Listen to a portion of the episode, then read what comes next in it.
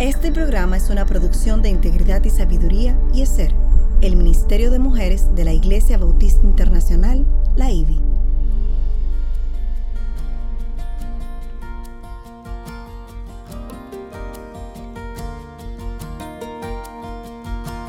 Engañosa es la gracia y vana la hermosura. La mujer que teme al Señor, esa será alabada. Inicia su programa Mujer para la Gloria de Dios. Y acontecerá en los postreros días que el monte de la casa del Señor será establecido como cabeza de los montes. Se alzará sobre los collados y confluirán a él todas las naciones. Isaías capítulo 2 versículo 2. Bienvenidas a su espacio Mujer para la Gloria de Dios, transmitido por Radio Eternidad en su dial 990M o en las redes en radioeternidad.com.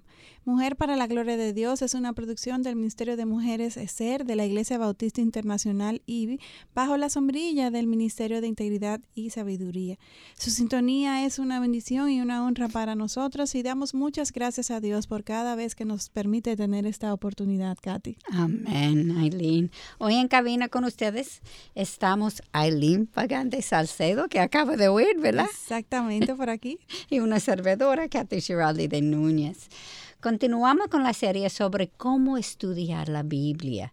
Dios orquestó el que desarrollemos esta serie para beneficio de todas nosotras, desde las más conocedoras de la Biblia hasta las más sencillas. Siempre hay algo nuevo que podemos aprender. Y así lo hemos visto. Así mismo. ¿Cuántas veces he enseñado eso y cada vez, cada vez que aprendo más?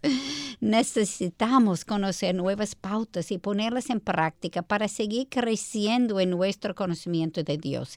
Y mientras más lo practiquemos, más diestras seremos en buscar y entender lo que el Señor nos está diciendo. Recuerden que siempre que la tecnología, eh, los medios lo permitan, estamos en Facebook Live, en YouTube Live y Twitter Live durante la grabación del programa radial los lunes a las 9 de la mañana, hora de Santo Domingo, y, les invitamos a que nos acompañen y puedan interactuar con nosotras a través de Facebook de Radio Eternidad. Y si tienen preguntas sobre los temas que estamos tratando, peticiones de oración o, o alguna consulta puntual, también pueden hacerlo por esta misma vía o consultarnos a través de nuestra página de Mujer para la Gloria de Dios, arroba gmail.com. Nuestra motivación y deseo es siempre compartir eh, con ustedes, hermanas, lo que eh, por gracia Dios nos ha ido revelando. Y ya para continuar con eh, el estudio que hemos estado haciendo en el programa anterior y este sobre los salmos, primero queremos presentarnos en oración. Katy, si tú pudieras orar por nosotras por este tiempo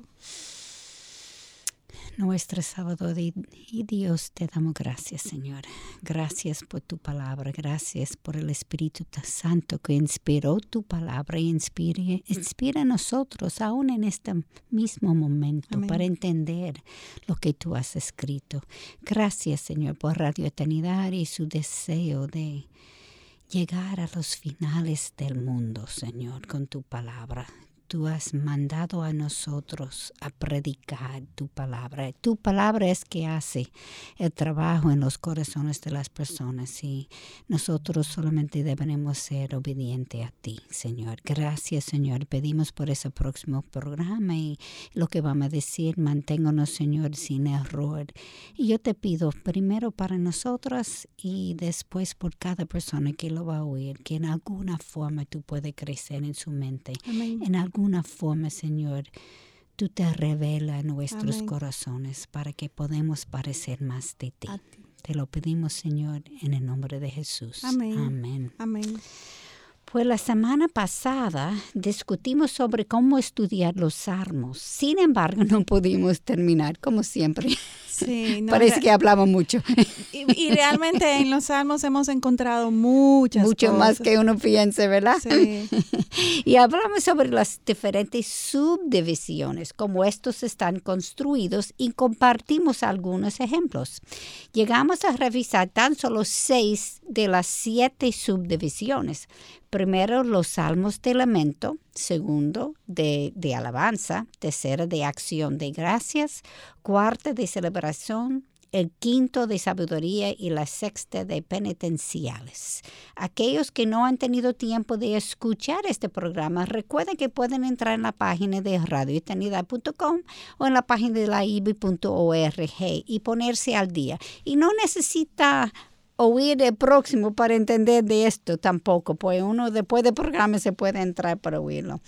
Hoy comenzaremos en donde nos quedamos en el programa pasado con la séptima subdivisión, los salmos imprecatorios. Katy, y, la semana pasada mencionamos que hay algunos salmos que son difíciles de entender y hemos llegado a esta categoría que el, nombre es un poco eh, pesado, pero vamos a irlo desglosando. Los salmos imprecatorios son aquellos compuestos por oraciones en donde se está procurando una maldición o castigo sobre los enemigos. Vamos a decir que tenemos queremos, eh, eh, se quiere tomar la venganza en las manos. Así es. El más famoso de estos salmos es el 137. Sin embargo, se puede encontrar también en otros salmos como son el 35, el 60, el 70, el Salmo 109 y 140. En estos salmos vemos que su autor pide a Dios que promulgue su justicia divina contra sus enemigos.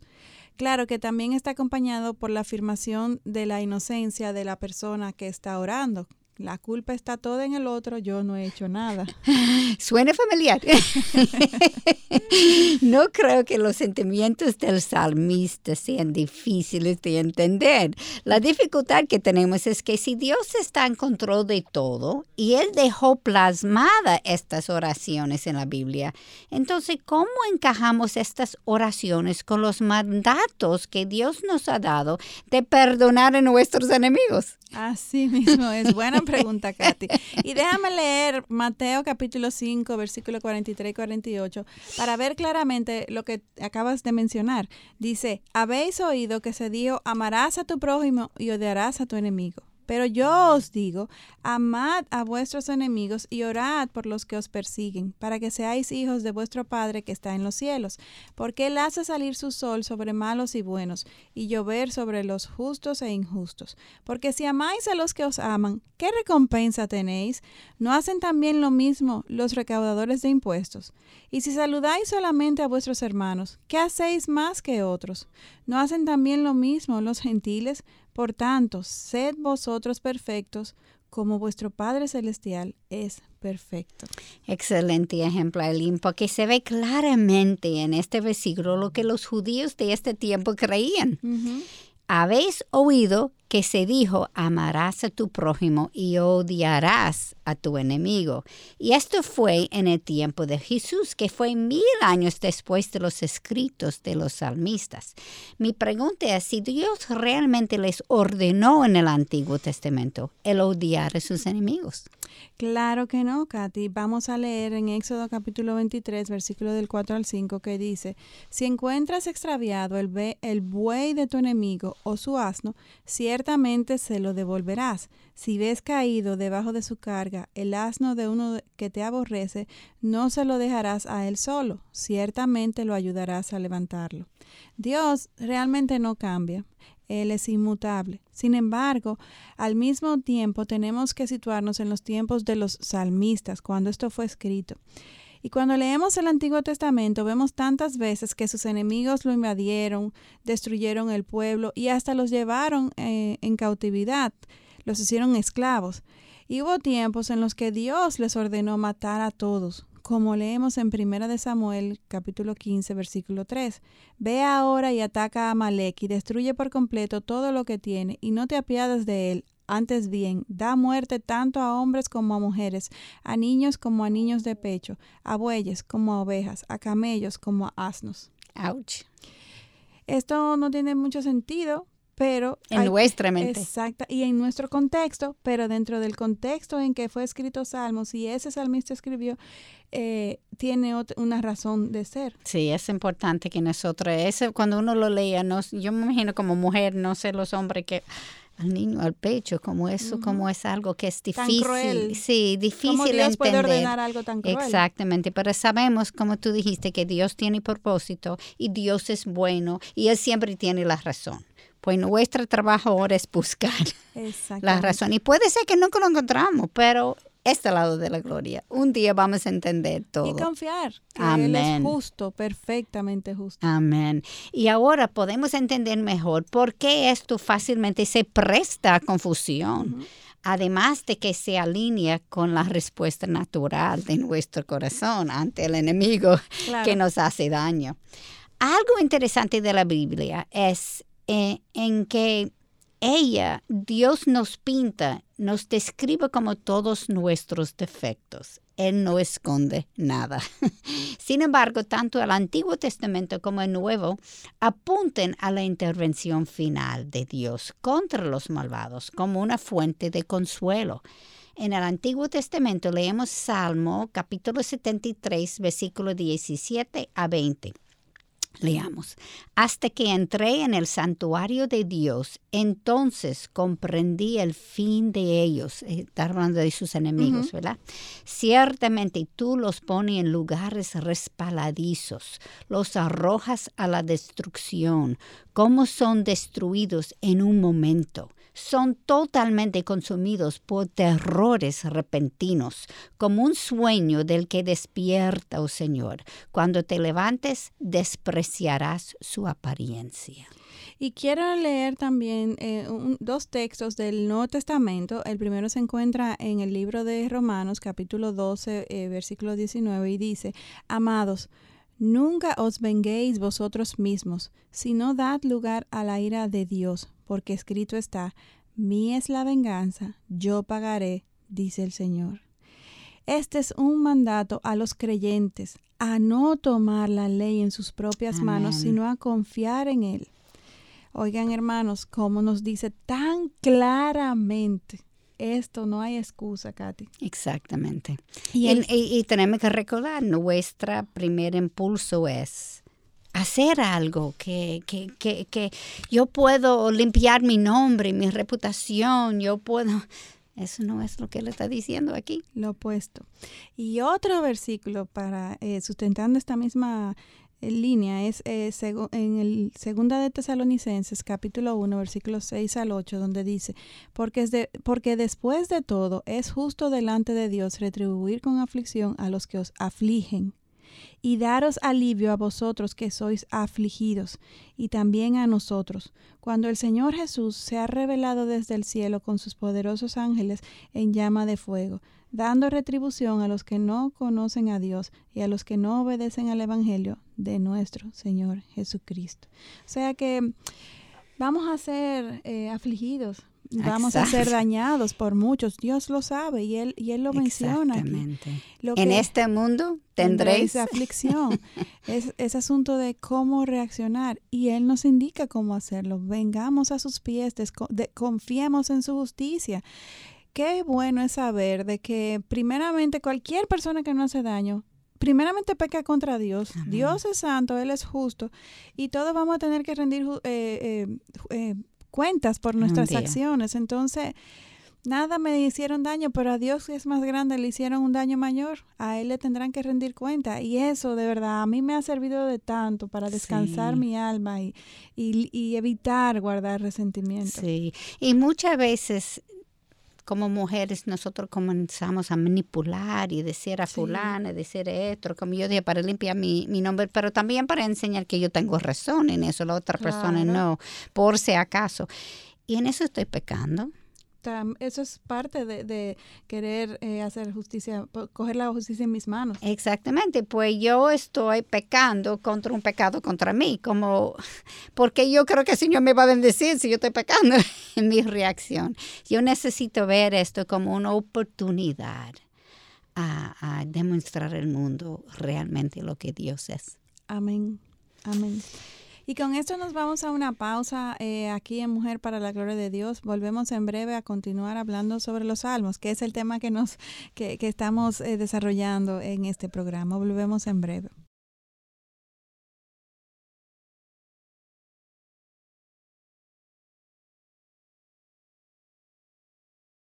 Continuamos en Mujer para la Gloria de Dios. Aquí en el día de hoy estamos viendo una entrega más sobre esta serie de cómo estudiar la palabra eh, y continuamos con el estudio del libro de los Salmos porque este, eh, a medida de que hemos ido eh, estudiándolo, nos hemos percatado, Katy, de que hay mucho material, es tan rico este libro, y, y, todo con el objetivo de poderlo entender mejor y de poder a descifrar mejor por qué en un momento encontramos en el libro de los Salmos eh, algunos textos que parecen contradictorios con el resto de la, de, la, de la enseñanza que nos da el mismo Dios en su palabra, como es lo que acabamos de, mencionar antes de ir a pausa, como tú ibas a decir. eh. Sí, y tú sabes una cosa, también uno, como muchas, muchas personas dice que leen las, los salmos porque se siente que le da paz, pero hay mucha doctrina aquí y uno no se da cuenta yo tengo que enfocarme en lo que Dios está diciendo, no es lo que yo me siento cuando lo leo.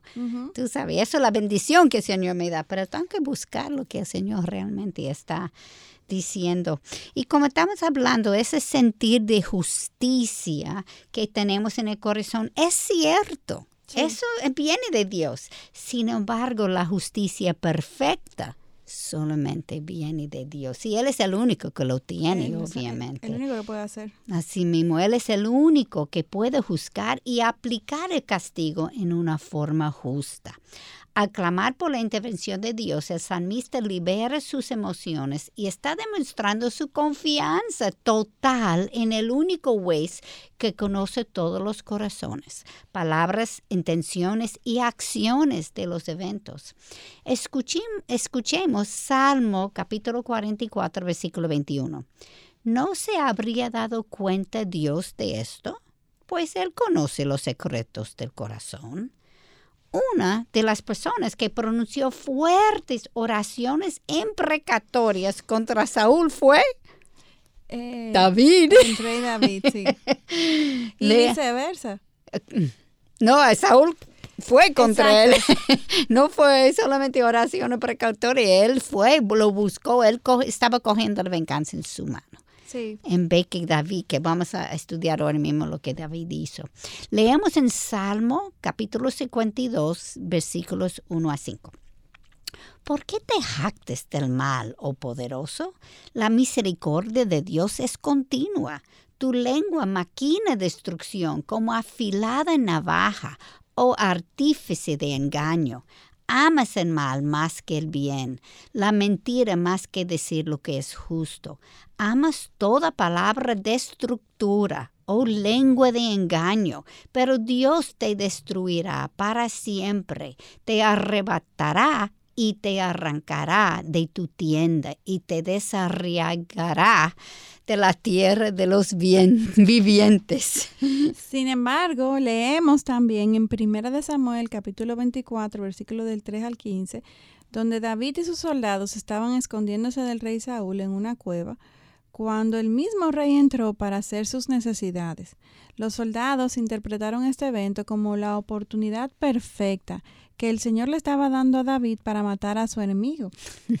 Pero David se sentía en una, sintió en una forma diferente y por esto dice a sus hombres en los versículos 6 y 7, el Señor me guarde de hacer tal cosa contra mi rey, el ungido del Señor, de extender contra él mi mano, porque es el ungido del Señor.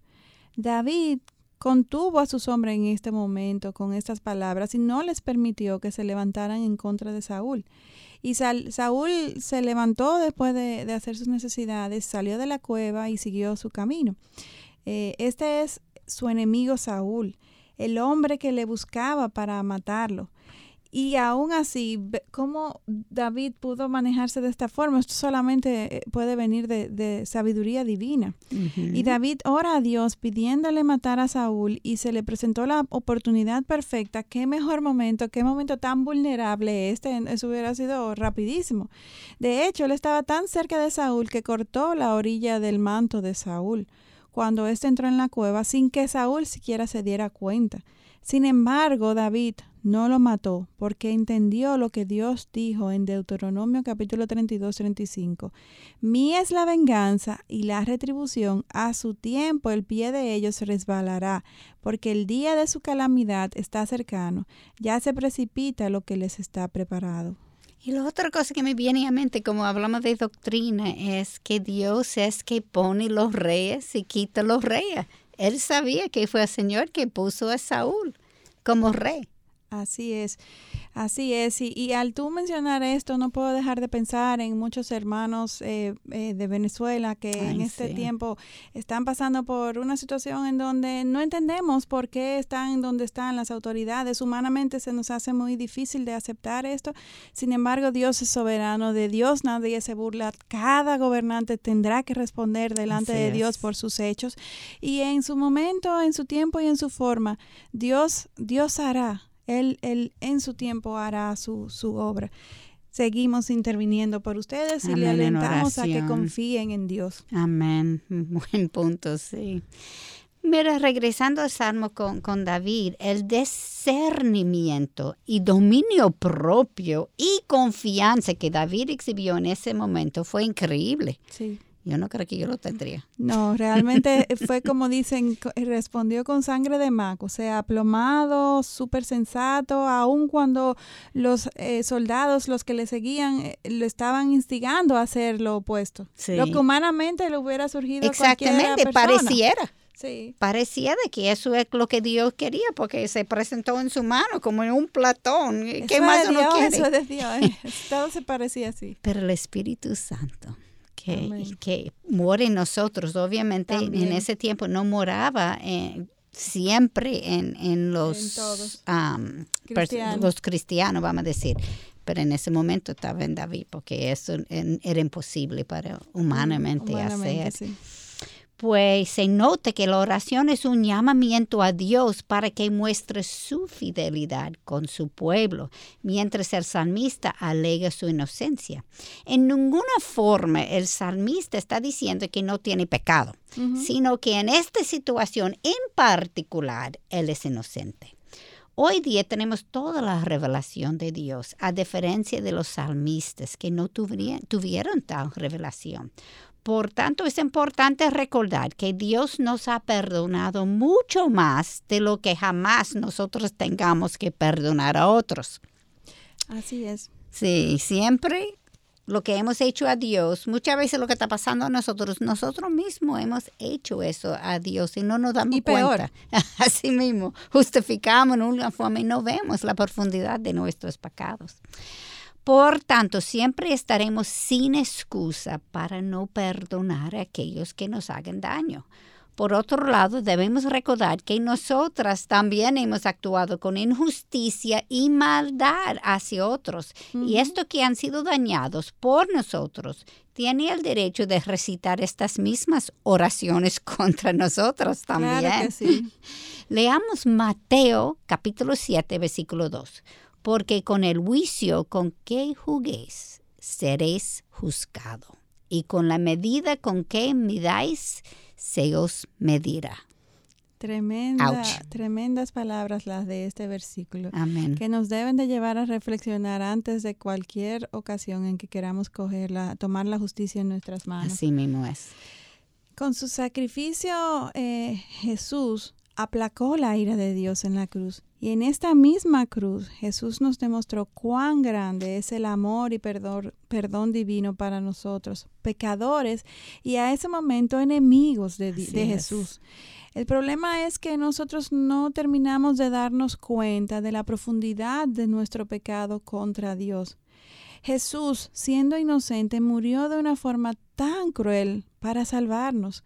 Nos dejó su palabra escrita para enseñarnos los caminos de su Padre. Nos envió al Espíritu Santo para morar en nosotras, para guiarnos y ayudarnos a cambiar a la imagen de su Padre y de Él, hasta sellarnos para garantizar nuestra, nuestra llegada al trono celestial. Por tanto, no es poca cosa cuando pecamos contra un Dios tres veces santo y que nos ha dado tanto, nos ha dado todo. Él merece y exige todo de nosotros y la realidad es que no le amamos con todo nuestro corazón, con toda nuestra alma, fuerza y mente y por ende terminamos una y otra vez pecando contra Él.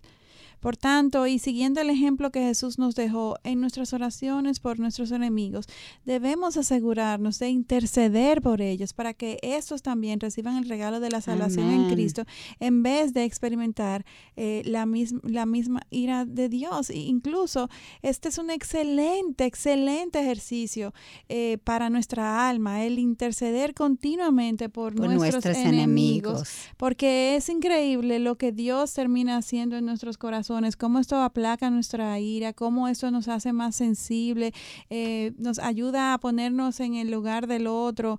Dios nos va a oramos para que el Señor interceda en nuestros enemigos, pero a la vez Dios es tan bueno, siempre va más allá, que termina haciendo un, trabajo, una obra en nuestra mente que, que nos va cambiando nuestro sentir hacia aquellos que nos han eh, eh, dañado. Amén. Eso solamente lo puede hacer el Señor eh, y en oración, con una actitud humilde y confiada en Él. Sí, el Espíritu Santo nos cambia. Es increíble que tan fácil aceptamos que Él murió para nosotras.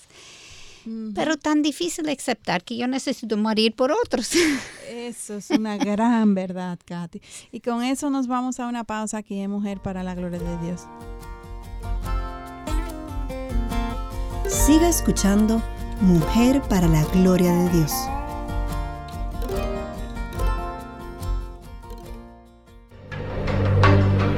Febrero, mes de la patria en República Dominicana.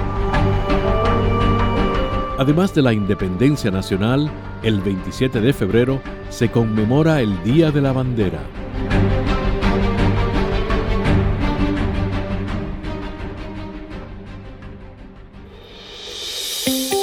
Un matrimonio conforme a la voluntad de Dios y al diseño de Dios no comienza con conocerse bien el uno al otro, sino conociendo bien a Dios.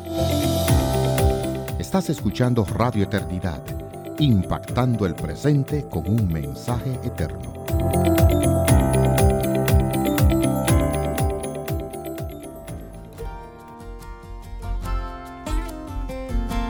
Siga escuchando Mujer para la Gloria de Dios.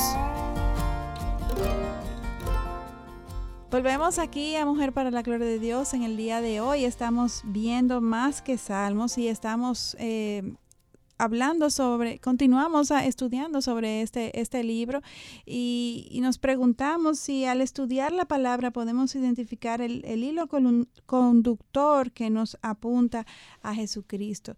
Y este lo podemos ver de una forma y de otra a través del libro de los Salmos y, nos apunta al mismo ejemplo que, que Jesús nos dio mientras estuvo aquí en, en medio nuestro.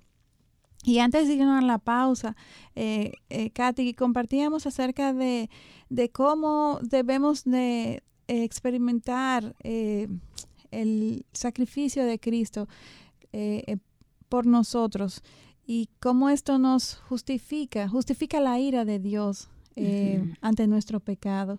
¿Y cómo es. entonces, por otro lado, la reacción natural? Y tú hacías un comentario tan sabio que me gustaría si lo pudieras compartir o repetir otra vez. Que es tan fácil para nosotras aceptar que Jesús murió por mí.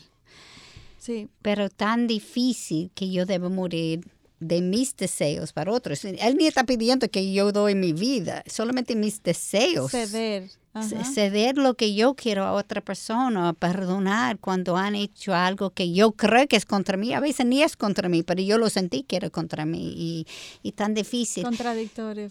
Y yo me acuerdo cuando yo llegué a Santo Domingo en principio, yo estaba quejando de todo y no me gustaba, y la cultura y esta y otra. Los tapones, los tapagones. lo que sea, ¿verdad? Porque obviamente yo vengo de otra cultura y yo pienso de otra cultura. Pues para mí yo sentía muy incómoda porque yo era la rara, que yo no, no sabía cómo hacer la cosa y esa sensación de inseguridad te pone a reaccionar en formas pecaminosas. No hay otra, forma de explicarlo, pecaminosa. Y yo me acuerdo un día, yo sentí en mi corazón que el Señor me dijo, el problema es que tú no quieres morir para ellas. Eso es, ellos, ellos necesitan a mí. yo te mandé allá, ellos necesitan oír de mí para cambiar la cultura a, una forma mejor, que, me agrada mejor, que, me representa mejor. Y tú no estás dispuesto a morir. Y era wow. Pero eso fue la realidad. Claro lo, lo, más importante es que con tu actitud estabas resistiendo a la voluntad de Dios. Exactamente, yo estaba en pecado y justificada en mi pecado cuando yo estaba pecando. Pues el Señor me dio mi boche. y ahora yo veo tantas cosas buenas de la cultura que yo no podía ver en ese momento porque estaba tan... La misma Katy, pero transformada por Jesucristo. amén, amén.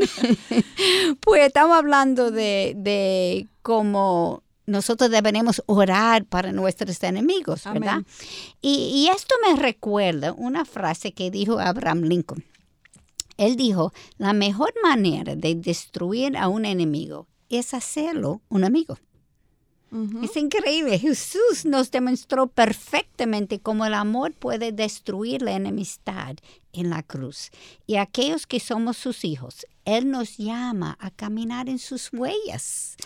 Eso es donde Él quiere que caminamos. Y volviendo a los salmos, Aileen, creo que es importante resaltar que aunque hablamos sobre siete categorías diferentes de salmos, sin embargo, debemos reconocer que hay salmos que son mixtos. Sí. Por ejemplo, el Salmo 19 es un salmo de alabanza de los versículos 1 a 6, mientras que de los versículos 7 a 14 es un salmo de sabiduría.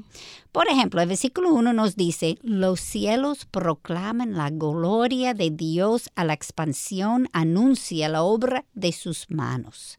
Aquí claramente se está alabando a Dios como creador. El versículo 7 nos enseña, la ley del Señor es perfecta, que restaure el alma. El testimonio del Señor es seguro, que hace sabio el sencillo. Mientras que en este claramente se refiere a su sabiduría. Y Katy, creo que debemos mencionar también que hay salmos escritos en otros libros de la Biblia. Ay, sí, ¿verdad? Por ejemplo, en Éxodo capítulo 15, versículo 1 al 18, en Jueces el, capítulo 5 y en Primera de Samuel capítulo 2, versículo del 1 al 10. Podemos ver en Éxodo, por ejemplo, en el capítulo 15, versículo del 1 al 3, que dice, entonces Moisés y los hijos de Israel cantaron este cántico al Señor y dijeron, canto al Señor porque ha triunfado gloriosamente. Al caballo a su jinete ha arrojado al mar.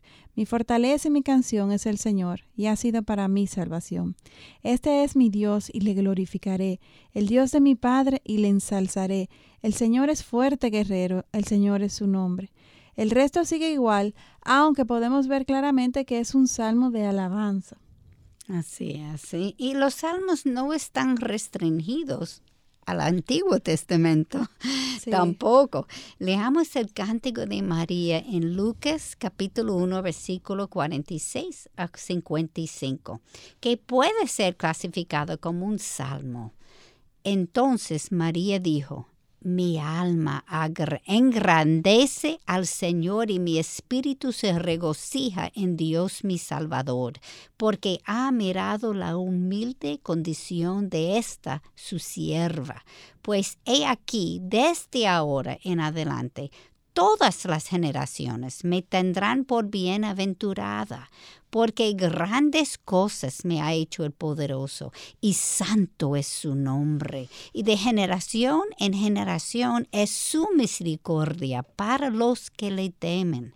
Ha hecho proezas con su brazo, ha esparcido a los soberbios en el pensamiento de sus corazones, ha quitado a los poderosos de sus tronos y ha exaltado a los humildes, a los hambrientos ha colmado de bienes y ha despedido a los ricos con las manos vacíos ha ayudado a Israel su siervo para recuerdo de su misericordia, tal como dijo a nuestros padres, a Abraham y a su descendencia para siempre.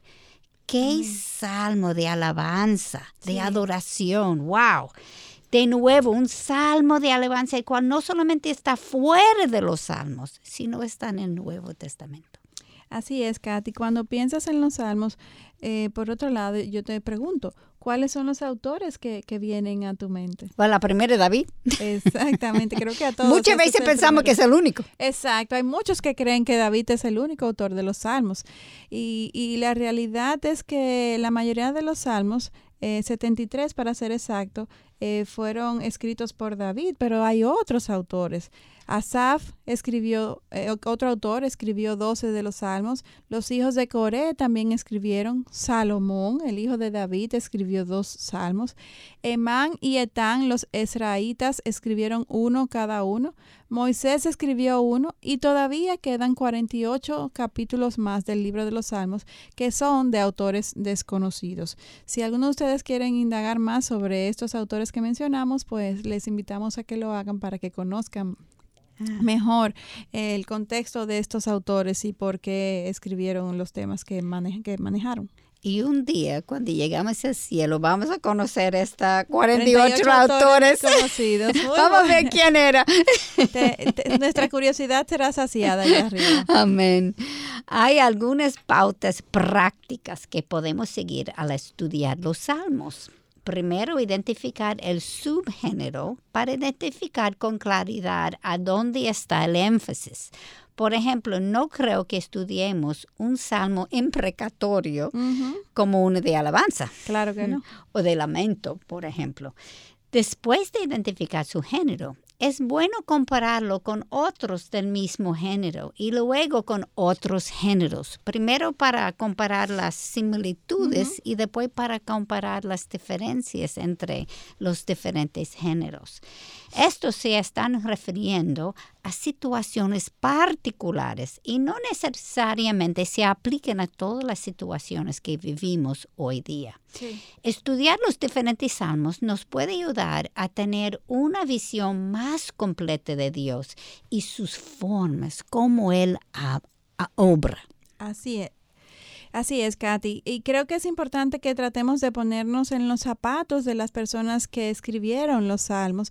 Y para hacer, para hacer esto, nos ayuda el conocer cualquier información contextual dada para poder experimentar la angustia, si es un salmo de lamento o alegría, o eh, si es un salmo de alabanza. Lo que le decía anteriormente, indaguen, averigüen quiénes fueron estos autores. Aparte, David es el que más conocemos, pero hay otros, como hemos visto, y, y, y muchos de ellos no sabemos ni siquiera quiénes, quiénes son.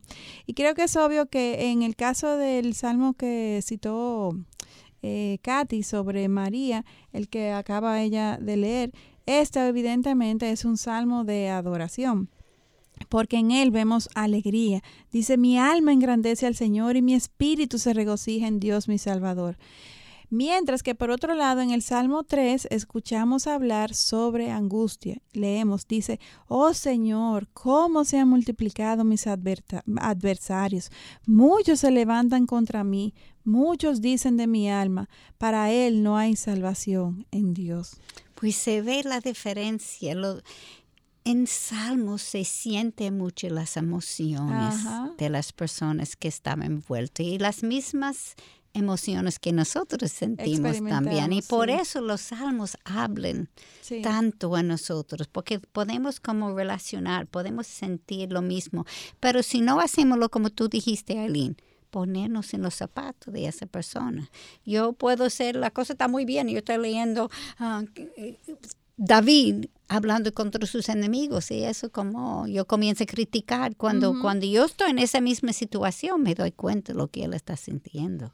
Así es, así es. Y por eso es, es, eh, quiero eh, hacer este comentario.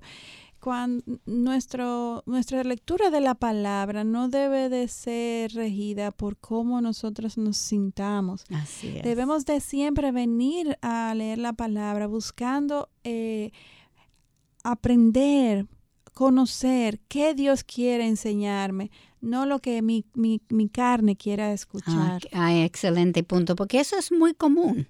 Muchas personas abren la Biblia buscando resolver sus problemas. Y yo no digo que eso está mal. Y Si No. yo quiero resolver mis problemas según lo la que la sabiduría palabra... divina, su revelación, esa es la pauta. sí. Exactamente, y eso es bueno, pero no es el mejor.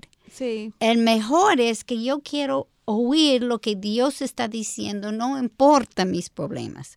Ahora, a través de estudiar la palabra, Él en su bendición, en su misericordia, en su gracia por nosotros, Él nos enseña cómo resolver los problemas. Pero mi, mi meta de estudiar debe, debe ser de oír a Dios y no resolver mi problema.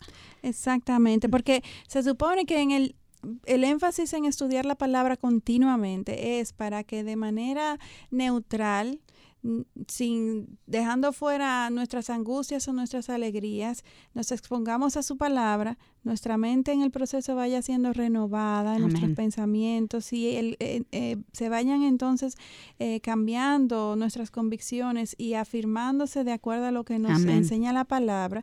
Cuando venga la, la, aflicción, la angustia, la tristeza o la alegría, podamos reaccionar de acuerdo a lo que se ha ido sembrando en nuestra mente. En algún momento puntual vamos a tener situaciones de mucha angustia, de mucha intriga que no sabemos qué hacer y sí, claro, podemos venir, buscar la palabra, podemos eh, eh, eh, encontrar aliento en un salmo de, tristeza como el que citamos a, David o, alabar al Señor y, no hay nada de malo en eso. Pero en ese momento no tal vez sea el mejor para, para desarrollar esa renovación y convicción de la palabra porque muchas veces nuestras aflicciones son tal que, que nublan nuestro entendimiento. Exactamente, no estamos viendo claro lo que la palabra dice. Excelente punto, Aileen. Y como todos son cánticos, hay mucho lenguaje poética en, ellos también. Hay metáforas, similis, similis hipérboles, paralismos, y como hemos estudiado eso en otros programas. Y de nuevo, todo esto fue hecho para facilitar la memorización y o transmitir las fuertes emociones, como suele hacer el género, género de la poesía. Así es, y con esto nos vamos a una última pausa aquí en Mujer para la Gloria de Dios. Volvemos en breve. Siga escuchando Mujer para la Gloria de Dios.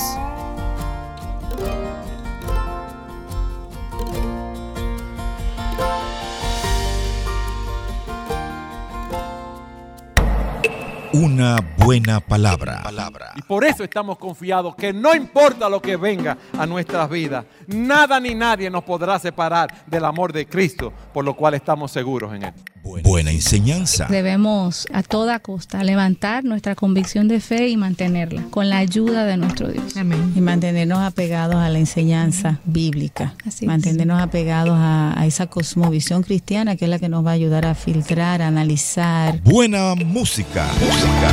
Venga tu Buena programación. programación. Eso es Radio Eternidad impactando el presente con un mensaje eterno, eterno.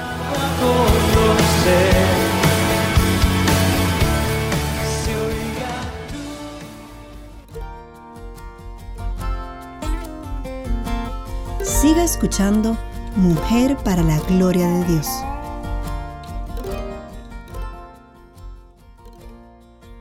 Continuamos en Mujer para la Gloria de Dios. Estamos viendo más que salmos y, al continuar estudiando este libro tan rico, Katy, con tantas eh, eh, construcciones literarias tan variadas, expresando emociones de una manera tan palpable, eh, nos cuestionamos si al estudiar la palabra, al estudiar el libro de Salmos, podemos identificar el hilo conductor que nos apunta a Jesucristo.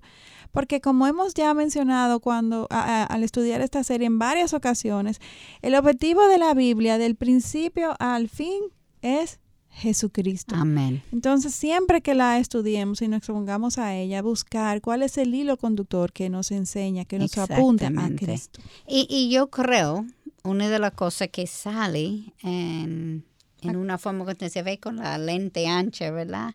Es que como cristianos vamos a tener aflicciones, porque el mundo es manejado por Satanás. Es un mundo caído. exactamente, y eso es contra Jesús. Sí. Como trataron a Jesús es como va a tratar a nosotros también. Pues por eso Él pone toda esa cosa allá, para que uno puede ver esas emociones, ustedes van a sentir también. Me, me odian, a, eh, ¿qué dijo? Te odian a ti porque primero me odiaban a mí. Así es. Entonces, continuando con, con, el libro de los Salmos, el último punto que debemos mencionar al estudiar este libro es la importancia de buscar el aspecto mesiánico del Salmo, o sea, el hilo conductor que nos apunta a Jesucristo. Dios prometió a David que uno de sus descendientes reinaría por siempre sobre su trono.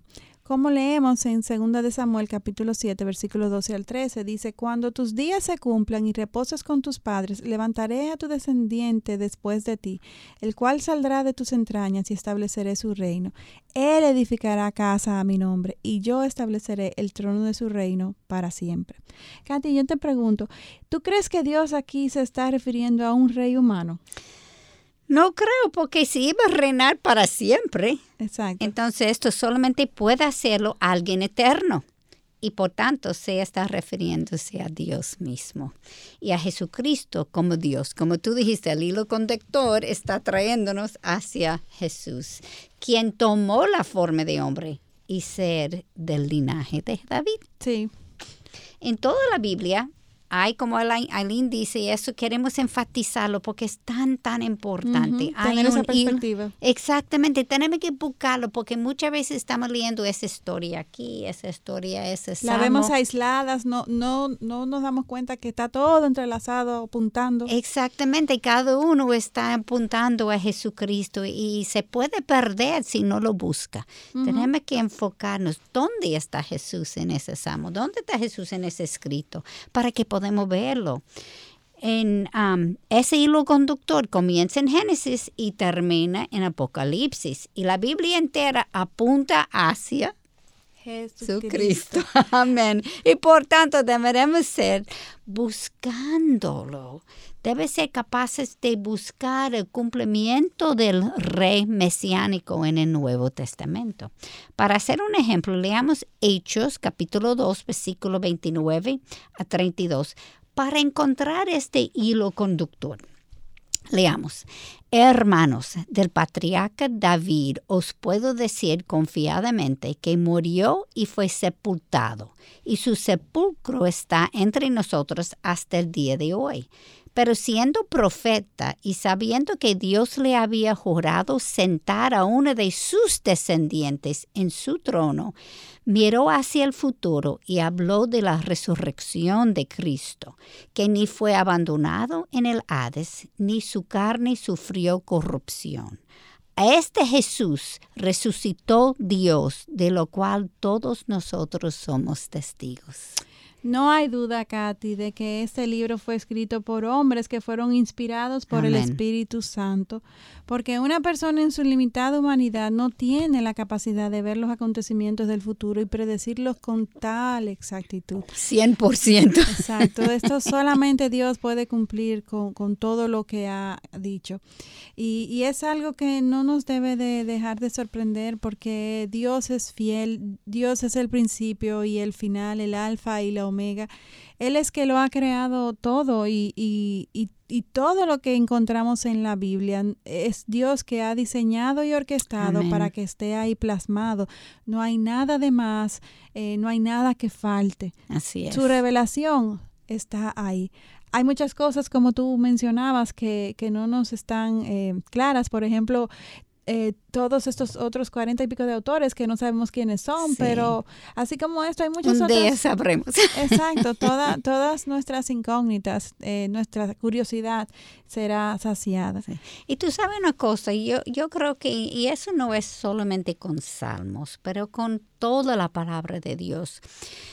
Cuando estudiamos, tenemos, hay como dos formas de estudiarlo. Yo lo llamo uno microscópicamente y otro macroscópicamente. Sí, claro, claro. La microscópicamente muchas veces, como eso fue escrito en otra lengua, en, En otra, otra- época, Sí, en otro contexto. totalmente diferente de lo que yo estoy familiar. Entonces yo muchas veces me voy a, a un- el internet, como yo no hablo hebreo ni, ni ahora Para no hablo griego. En un tiempo yo sí era fluente en griego moderno, pero no antiguo tampoco. Que es otra cosa. Pues yo entro en el internet, yo busco qué, qué palabra usó allá y cómo, qué quiere decir esta palabra, porque muchas veces hay mucho más por, por debajo que no me doy cuenta porque en inglés o en español solamente hay una palabra. En, en, en, griego quizás hay cuatro para la misma palabra que nosotros tenemos. Pues comienza a indagar, comienza a sacar la tierra buscando qué exactamente, qué, qué, qué, quería decir el Señor en, esto.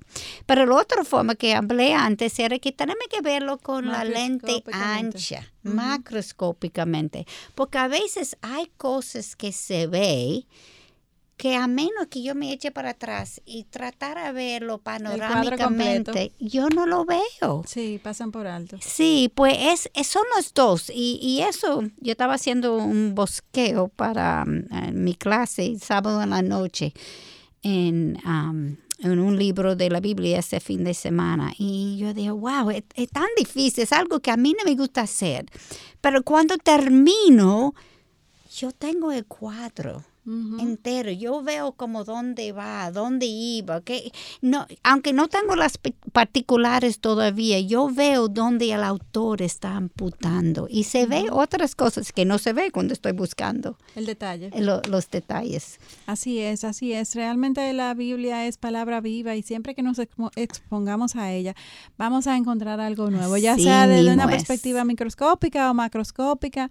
La palabra es siempre eh, de beneficio para nuestra alma. Así mismo es.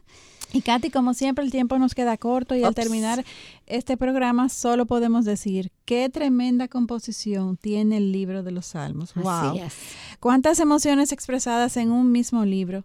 Eh, les exhortamos a que, a que lo lean eh, desde una eh, nueva perspectiva, que lo estudien y que traten de encontrar a, cómo estos apuntan a Jesucristo. Así mismo. Esperamos que cada una de nosotras podamos meditar sobre las enseñanzas de este gran libro, que podamos extraer grandes aprendizajes de este y muy importante que estas enseñanzas las pongamos por práctica en cada una de nuestras vidas. Amén. Nuestro deseo es crecer en nuestra capacidad de entender lo que Dios ha escrito para nosotros. Clamemos a nuestro Dios y su Espíritu Santo para que nos dé de su entendimiento y así podamos escuchar su voz y conocer su voluntad específica para cada una de, de nuestras vidas. Amén ese se supone que debe ser uno de, nuestros mayores anhelos, que estudiemos su palabra y meditemos en ella esta semana y cada semana hasta que tengamos nuestro próximo encuentro aquí en Mujer para la Gloria de Dios. En el próximo programa seguiremos con la serie sobre cómo estudiar eh, la Biblia. Eh, todavía no queda mucho por, por cubrir y, definitivamente eh, esta ha sido de gran enseñanza para nosotras, Katy. Para nosotras, sí. Yo espero tanto para ustedes que ha sido para nosotras, ¿verdad? Amén. Queridas hermanas, recuerden que necesitamos de sus oraciones para seguir llevando el mensaje del Evangelio para edificación de su pueblo. Oremos para el programa Mujer para la Gloria de Dios, toda la programación de Radio Eternidad y en general, y por toda iniciativa que busque dar a conocer Jesucristo como Señor y Salvador. Vivíamos días malos y cada vez se nos hace más evidente que necesitamos la protección de nuestro Señor. Ya saben que pueden seguirnos en Twitter, Instagram escribiendo a, arroba, todo en mayúscula, MPLGDD, y en Facebook, Mujer para la Gloria de Dios. Amén. Y les esperamos en nuestro próximo encuentro, Dios delante aquí en Radio Eternidad, impactando el presente con un mensaje eterno. Muchas gracias por su sintonía. Este programa es producido en los estudios de Radio Eternidad.